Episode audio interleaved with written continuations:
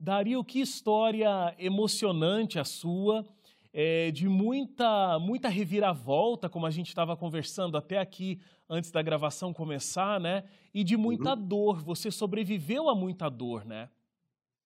É, é infelizmente, eu posso dizer que é, eu, eu tive que passar pela dor para acreditar que eu deveria voltar para Cristo. Pois é. Você tem uma história, enquanto criança, muito próxima de Deus e de uma vida religiosa, né? É, então, inclusive, então, com cinco ou seis anos de idade, assim, uh, o teu apelido era Pastorzinho, né? As pessoas pastorzinho. olhavam para você e viam um é. pastorzinho. Vocês conhecem o pastor Jonas Pinho? Conheço. Pastor Jonas Pinho foi meu contemporâneo dessa época de criança, lá na Igreja Central Paulistana. E eu era considerado o pastorzinho da turma, e não ele.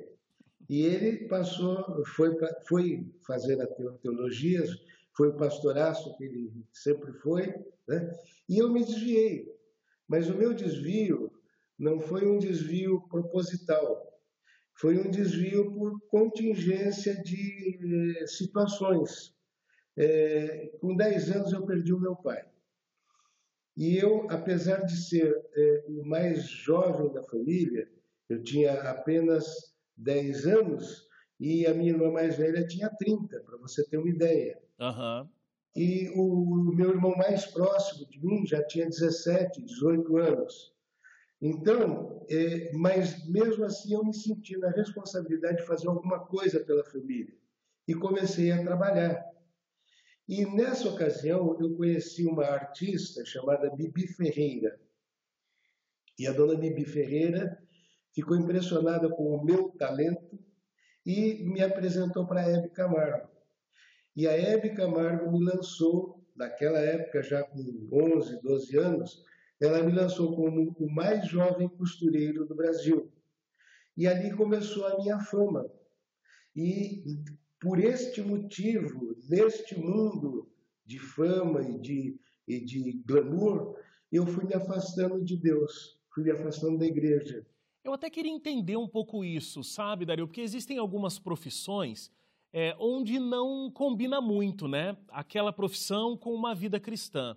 Mas até onde eu entendo, uma vida de, de um costureiro, mesmo um costureiro dentro de toda todo um glamour e fama do universo artístico, que você acabou se envolvendo, é, não seria um problema continuar sendo cristão e costureiro. Mas o que, que de fato te afastava? Eram pessoas é, que estavam em volta de você, ou mesmo essa busca incessante pelo sucesso, né? Que acabou, de repente, tomando uma parte maior da tua vida do que o próprio relacionamento daquele pastorzinho de cinco ou seis anos tinha com Deus? Eu acredito que foi falta de maturidade. É só isso. Se fosse hoje, eu teria condições de conciliar as duas coisas com facilidade. Mas na época eu não tinha maturidade suficiente para conciliar.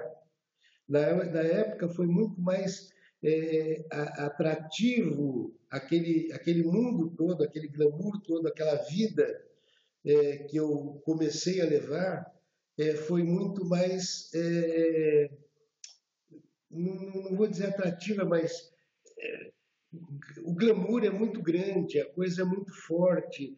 Como, Agora, como... Dario, você inclusive tentou algumas vezes, né, ao longo da tua vida, voltar para a igreja, mas é, acabou não, não funcionando. Tem até uma vez é, que a gente viu aqui na tua história que você começou, sim, começou a, a, se relacionar com uma moça.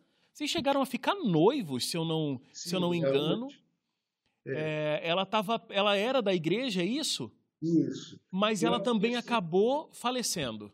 É, eu a conheci em um. É, é uma, uma, história muito bonita essa, porque a minha mãe nunca desistiu de mim, cara. A minha mãe era uma, uma pessoa que é, eu gosto muito de dizer que a minha mãe é, é a grande responsável pela minha volta à igreja. Uhum. Tá? Por que isso? Porque é, ela nunca desistiu de orar por mim e ela sempre falou para mim, filho, eu estou orando por você. sabe? E eu dizia, pode orar, fica à vontade. Então, esse, por isso que eu acho que o Espírito Santo tinha muito mais liberdade de, de lidar com o meu ser, o meu espírito. E ela, ela um dia me convidou para ir para um, um, carnaval lá na, em Campinas, no, no colégio, no NASP, né? É, o, era o IAE, IAC, GAC antigo, sei lá. E lá em Hortolândia. E eu fui, e eu, e eu falei para ela, mãe, a senhora está delirando. Eu sou jurado do programa do, do, aliás, sou jurado do Carnaval lá no Rio de Janeiro. Sou jurado de, de, de fantasias de luxo dentro do, do, do da, da Marquês de Sapucaí e, e, das fantasias de luxo dentro do Teatro Municipal do Rio. A senhora acha que eu vou deixar todos esses compromissos para ir para um retiro espiritual? É brincadeira, né, mãe? Ela falou, mas eu vou orar para algum milagre acontecer. Eu falei, fique à vontade. E ela orou. E a fé dela foi tanto que ela, que ela, que ela fez a minha inscrição para eu ir. E alguns dias antes, eu discuti com a direção do, do, desse evento lá no Rio, com a Prefeitura do Rio de Janeiro, com as pessoas responsáveis, e falei: oh, pode arrumar outro que eu não vou mais. E não fui fazer o, o, o Carnaval do Rio.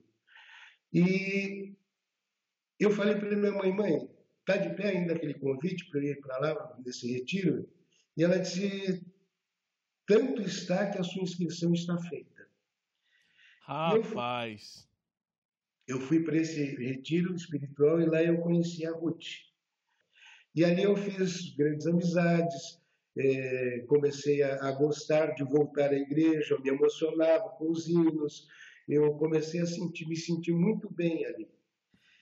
E a Ruth teve um acidente um ano depois disso daí, mais ou menos, e veio a falecer. Ela e a mãe dela. E eu comecei a frequentar uma igreja em São Paulo, a igreja do Brooklyn Paulista. E aí, é, eu, depois de um ano aproximadamente, eu cumprido aquele luto que a gente sente claro. perde alguém querido, eu comecei a me aproximar de uma menina da igreja. Até aí eu já tinha me rebatizado, ou me batizado, porque eu nunca havia sido batizado antes, eu havia sido batizado, estava frequentando a igreja direitinho, trabalhando com os jovens, fazendo, é, sendo até diretor JA da igreja do Brooklyn. E essa menina, que eu estava gostando muito dela, de repente ela disse: Não podemos mais namorar. Eu falei, por quê? Porque os meus pais proibiram. Mas o que, que houve? Por causa do teu passado. E aquilo me deixou assim. É... Profundamente magoado. Muito, muito, muito. Quando eu saí da igreja na primeira vez, com 12 anos, eu saí por contingência de do que eu já te expliquei. Tá? Mas dessa vez não, dessa vez eu saí com nojo da, da igreja adventista. Também, lógico, falta de maturidade. Eu tinha 19 anos, 18 anos. Portanto, é, dessa vez a coisa foi mais definitiva, mas assim, eu não quero mais ouvir falar de. Sabe? Eu me senti como o filho pródigo voltando para casa e o irmão do filho pródigo dizendo: O que, que você está fazendo aqui? Sabe? Então, isso para mim foi muito triste muito triste. É, é, é, aquela coisa, né? A gente. Hoje você sabe disso, obviamente, porque voltou para a igreja, mas eu acho que muita gente que está assistindo a gente viveu uma decepção como a sua, e isso é muito Exatamente. sério. Mas a igreja é um local é, perfeito e criado por Deus para que a gente esteja lá. Mas as pessoas que estão na igreja são pecadores, assim como nós, não importa a posição que eles ocupem, né? Então, quando a gente está na igreja, o que a gente precisa é olhar para Cristo. Ah, ah, hoje eu digo assim para as pessoas que, que, que, que me dizem é, é, que ah, eu não vou na igreja por causa de fulano, eu não vou na igreja por causa de ciclano. Sim, é muito é, comum. Os irmãos, eu digo, eu digo uma coisa, tem uma máxima. Hoje eu digo assim, a, a igreja é a casa do meu pai e não dos meus irmãos. Uhum. Quem manda na casa do meu pai é o meu pai. Isso. O dia que ele me proibir de ir na casa dele, eu não vou mais. Isso enquanto... nunca vai acontecer, né? Entendeu? Enquanto meu pai não proibir, meus irmãos não têm o direito de proibir de ir na casa dele. É, existe a tua entrada no mundo das drogas foi logo depois desse teu processo que você estava bastante magoado com a igreja que você começa a usar drogas? Eu estava tão chateado com todo mundo da, da, da, da, da costura e tal que eu larguei a costura. Eu parei, fechei minha ateliê, acabei com tudo. Mas eu sempre fui muito empreendedor. E eu comecei a, a, a tentar empreender fiz uma, uma, montei uma gráfica com um amigo meu, fui muito bem por um determinado tempo, é, parei, deixei a sociedade porque sociedade não era legal, ele era uma pessoa muito difícil, mas tudo bem. Aí eu montei uma empresa de dedetização, estava muito na moda aquilo lá, dedetização, e eu montei uma empresa de dedetização. Chegou num ponto que eu tinha gasto muito dinheiro em publicidade e o negócio foi crescendo e eu pedi para minha família, que eu estava apertado, que eles já tinham dado para uma irmã minha um terreno, para o meu irmão um outro terreno, de, de, de, que era de herança do meu pai, e eu queria um terreno para mim. E para o meu irmão mais velho, que era drogado, já tinha ido dois terrenos. E aí eu falei para minha mãe, olha, eu quero um terreno assim, assim, depois eu devolvo para a senhora, eu pago, a senhora sabe. E ela disse, não, tudo bem. Mais tarde, quando eu fui ver com ela direitinho para resumir a história, ela disse: Não, olha, seus irmãos disseram que não vão assinar o, documento porque é, já foi muito terreno para todo lado. Eu falei: Mas para o meu irmão já foram dois terrenos? É, mas ele é drogado, né? Falei: Ah, é, esse que é o problema. Eu nunca dei trabalho, eu sempre ajudei a família, fiz tudo pela família. Hoje que eu estou precisando, espera um pouquinho só. Saí, fui na rua, cheguei nos colegas lá, meus amigos que eu conhecia, falei: Me dá um baseado de maconha. E aí me deram um charutão desse tamanho aqui de maconha. E eu entrei em casa fumando maconha. Olha só, começou pela. É, porque você estava bravo com teu irmão que usava drogas, mas recebia, né? A minha os família, benefícios não, da não família. Irmão, a minha família. É, e você foi tão fundo nesse processo que depois você começou é, não só a ser um usuário de drogas, mas começou a entrar, a droga começou a ser um negócio para você. Um você negócio, inclusive um traficava a droga. Exatamente. Eu cheguei a ponto de montar uma empresa de sinalização de estradas e peguei uma, uma, a estrada entre Vacaria e Uruguaiana, no Rio Grande do Sul, é uma estrada que, que é uma estrada que hoje é, usam muito, usavam muito para o tráfego, não sei se ainda usam. E eu peguei essa estrada para fazer a sinalização, para ter tráfego, é, tráfico e tráfego entendeu? É, liberado. Porque eu conhecia todos os policiais, conhecia todo mundo, eu estava trabalhando ali, fazendo serviço para eles, tá? E então eu, eu montei essa empresa para isso, para esse com essa finalidade e trazia drogas para São Paulo, principalmente uma droga chamada Perventin, que eram umas ampolas de uma droga muito forte que deixava todo mundo alucinado e adorava e custava caríssimo. Então eu montei uma empresa só para isso.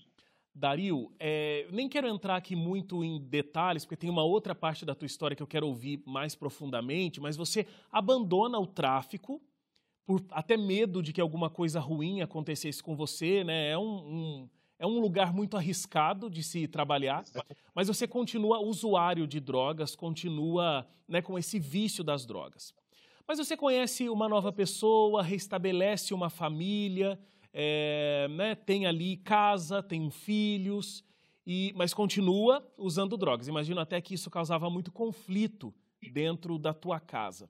Mas me conta de um dia que você acorda com a tua esposa é, trazendo de volta Igreja Adventista do Sétimo Dia para a tua vida. Como é que foi isso? É, um dia a minha esposa falou para mim assim, Dario, é, você, é, apesar de todo o seu problema de droga, de essa vida que você leva, você é diferente de todas as pessoas que eu já conheci. E eu não entendia porque até que eu entendi que a, a diferença do seu caráter é porque você foi criado em um lar religioso, dentro da igreja adventista com a sua mãe. E eu queria levar os nossos filhos na igreja da tua mãe. Eu posso? Eu falei, se você quiser levar, leva, mas eu não vou por causa daqueles motivos que eu tinha. Sim.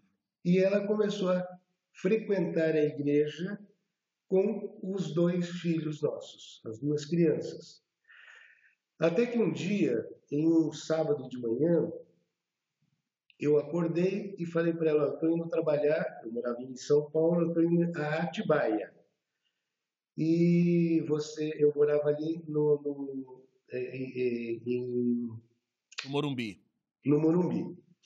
E aí eu falei para ela assim, eu estou indo é, a Atibaia fazer, e eu gostei, eu quero vou comprar um terreno lá no, no loteamento fechado, lá no condomínio fechado, que eu estou construindo duas casas. Eu achei muito bonito, vou comprar um terreno lá. Ah, eu quero ir. Eu falei, achei estranho até, porque normalmente com criança pequena, a mulher não quer se arrumar e tal, não gosta de muito sair, mas ela... Eu falei, então tá, então você se arrume. Eram seis horas da manhã, eu falei, você se arrume. Eu vou em algumas obras aqui no, no, em Pinheiros, aqui perto de São Paulo, e quando eu voltar, eu volto para te pegar e nós vamos levar as crianças juntos, tá bom? Tá bom. É, quando eu estava na segunda obra, chegou uma ligação para mim, um telefonema. E me chamaram lá, desci correndo, fui lá pegar o telefone e avisaram que minha esposa estava no hospital. Que ela... E eu falei, mas o que, que houve? Ah, não sei. Ninguém sabia me explicar e eu corri para o hospital. Quando eu cheguei no hospital, quem é o senhor? Eu sou o Dario, é, esposo da Gisele. Ah, um momentinho só. E aí, daqui a pouco, veio um senhor todo de branco, um médico, e o senhor, que é o esposo da, Denise, da, da Gisele, eu falei, sim, sou eu. Meus pêsames, ela acabou de falecer. Foi assim que eu recebi a notícia do falecimento da minha esposa. Uau. E aí eu fiquei desesperado com aquilo e tal. E, bom, fomos enterrar. Foram muitos momentos de luto que você viveu ao longo da tua vida, desde muito cedo, né, Dario? Desde muito cedo. Meu pai, minha mãe e minha esposa. Foram três momentos de, de, que mudaram o rumo da minha vida. E aí, quando eu pensei nisso, eu falei: meu Deus, olha, eu não aguento mais tanto sofrimento. É, sabe, ali dentro do cemitério, chorando, orando, todo mundo foi embora, eu fiquei sozinho. E, e foi baixando o sol e o, o pessoal do cemitério: oh, nós vamos fechar, só pode se retirar. E eu fui me retirando. E a minha intenção era chegar no carro, dar um tiro na cabeça mas daí Deus falou para mim assim: não, você tem uma chance ainda. E eu fiz um pacto com Deus ali, dois pactos com Deus, dois.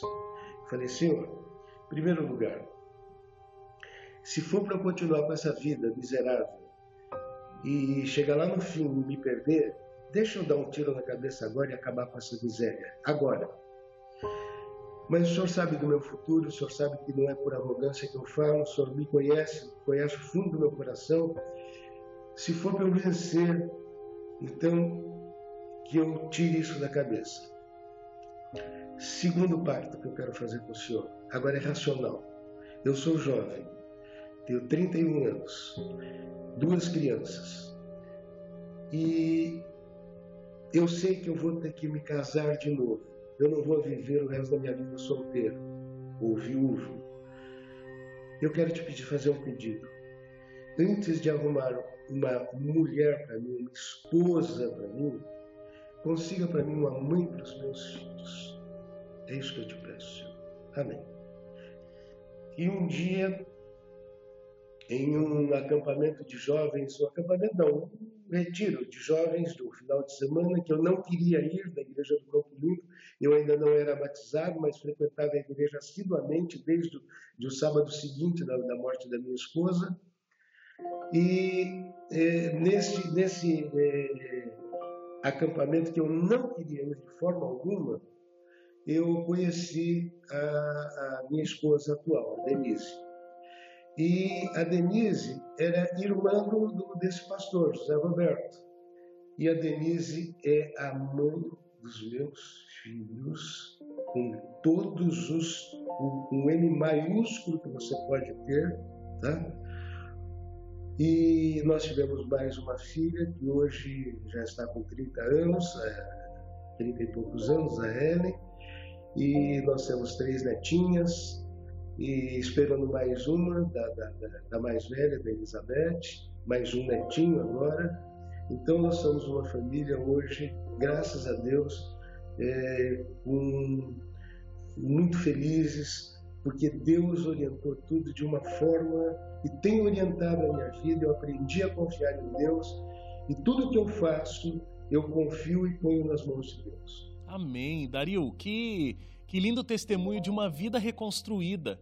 E olha, você passou por pontos tão interessantes, porque assim, ao longo da entrevista você falou, né, que se você tivesse a maturidade que você tem hoje, você jamais teria decidido as coisas que você decidiu no passado, como, por exemplo, não entender a igreja e ficar chateado, se afastar da igreja. A minha última pergunta você já respondeu, porque eu ia te perguntar se você é feliz hoje né, tendo uma vida tão diferente da vida que você teve no passado, na tua juventude. E você já disse que é plenamente feliz com essa família restituída e, e com Deus presente novamente na tua vida. Que lindo testemunho. Deus tem me abençoado tanto, tanto, tanto, que é, há dois anos atrás, Deus me deu uma propriedade.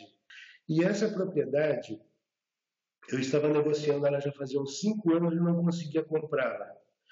Até que um dia eu olhei para ela e falei: puxa, se Deus me desse essa propriedade aqui, a primeira coisa que eu ia fazer aqui era uma igreja, porque era uma propriedade grande, tem, tinha muito, muitas é, lojas comerciais embaixo. E para você ter uma ideia, a bênção que está sendo essa igreja é uma igreja pequena, que ela cabe 80 pessoas. Essa igreja Agora, no fim de semana passado, tá, batizamos 11 pessoas nesta igreja, nesta pequena igreja. Então, nós somos muito felizes por estarmos servindo a Jesus. É, eu fico muito feliz realmente de ouvir e peço que Deus continue abençoando cada vez mais a vida de vocês. Muito obrigado, Dario, e que a sua vida cristã continue frutificando, assim como você já levou outras pessoas para encontrarem a Deus, você possa continuar desenvolvendo esse trabalho. Muito obrigado e que Deus continue te abençoando.